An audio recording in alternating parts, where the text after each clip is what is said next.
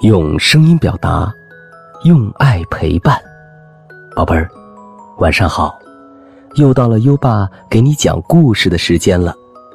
在讲故事前，我们先说说每周的好习惯。这周我们要养成的好习惯是：进别人房间先敲门。当我们要进入别人房间时，要先敲门。咚咚咚，这是给房间主人的小暗号。得到了房间主人的允许，我们才能进去哦。进别人房间先敲门，表示我们尊重别人。每周一个好习惯，宝贝儿，进别人房间先敲门，今天你做到了吗？快到文末留言告诉优爸爸。好啦，宝贝儿，现在优爸要开始给你讲故事了。今晚的故事是一个豆荚里的五粒豆。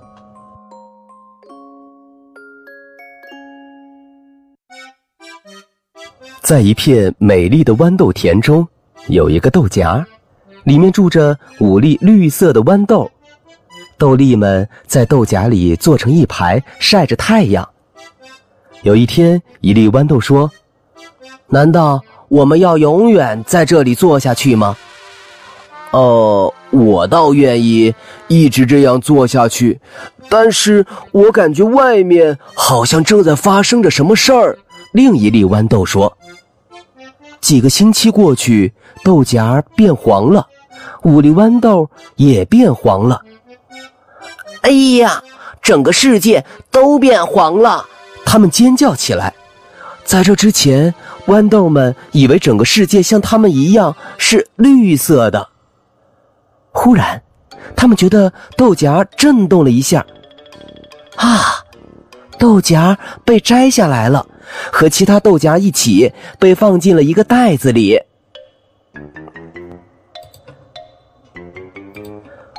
不久以后。我们就要被打开了，有一粒豌豆开始期待起来。你们说，我们五个中谁会走得最远呢？最小的那粒豌豆说：“该怎么办就怎么办吧。”最大的那粒豌豆不紧不慢地说：“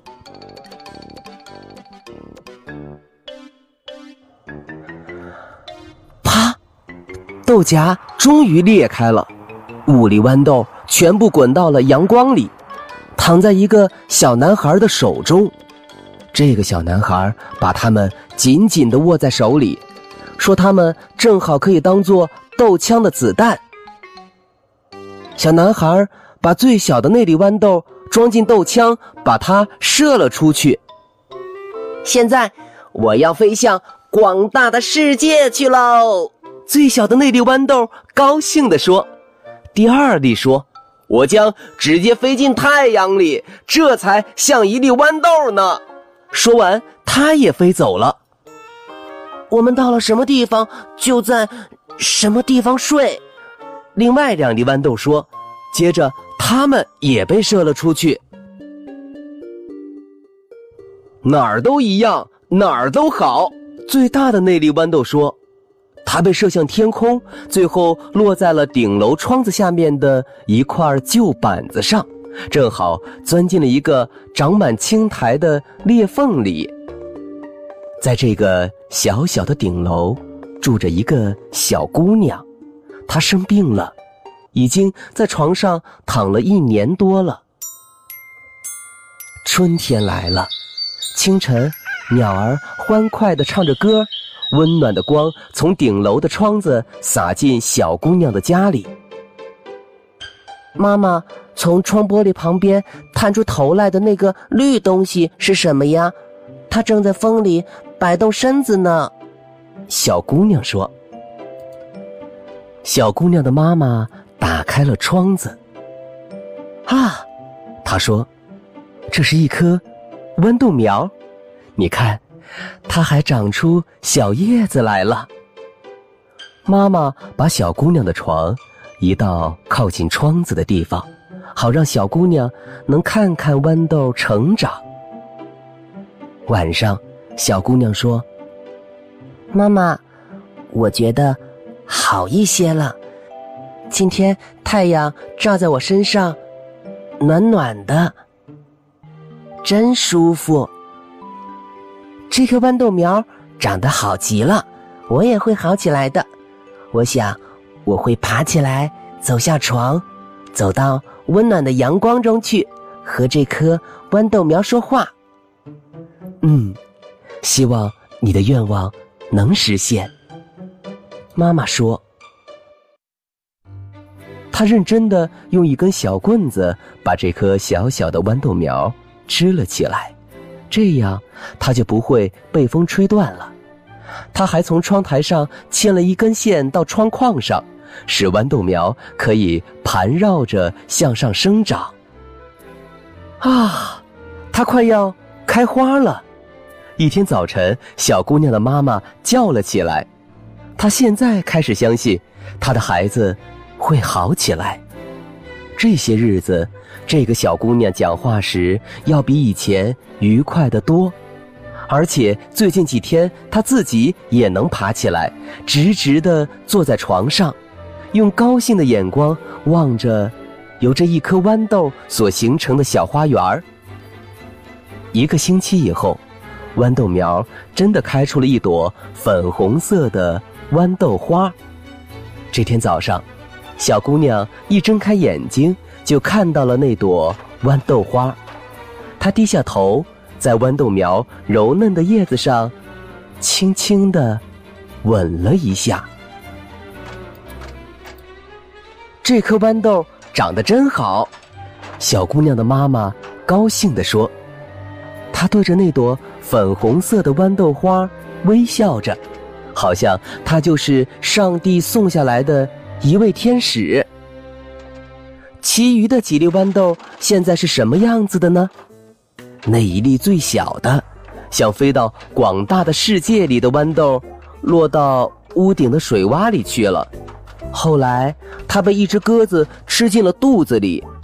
那两粒懒惰的、只想睡觉的豌豆，没走多远也被鸽子吃掉了。它们总还算有些用。那第二粒豌豆呢？它本来想飞进太阳里，结果却落到了水沟里，在脏水中躺了好几个星期，被泡的。可怕极了！我胖的多美呀！这粒豌豆竟然还这样说：“我才是豆荚里那五粒豌豆中最了不起的一粒。”都到这个时候了，他还不忘说大话呢。这时，顶楼窗子旁，那个可爱的小姑娘正对着美丽的豌豆花微笑。她把她的小手交叉着放在豌豆花上，她在感谢豌豆给她带来幸福和快乐。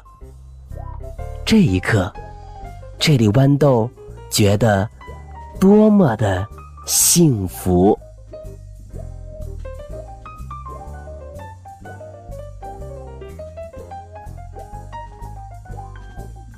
好了，今晚的故事。听完了，好的教育需要更多的人支持。优爸和你有个小约定，每天把优爸的故事转发给一位朋友收听，谢谢你。又到了该睡觉的时间了，让我们听着美妙的音乐和诗歌入睡吧。优爸，祝你好梦。晚安。《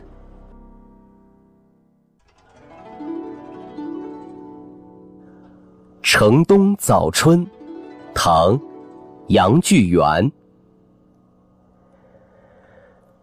诗家清景在新春，绿柳才黄半未匀。若待上林花似锦，出门俱是看花人。城东早春，唐·杨巨源。诗家清景在新春，绿柳才黄半未匀。若待上林花似锦，出门俱是看花人。城东早春，唐·杨巨源。诗家清景在新春，绿柳才黄半未匀。若待上林花似锦，出门俱是看花人。城东早春，唐·杨巨源。诗家清景在新春，绿柳才黄半未匀。若待上林花似锦，出门俱是看花人。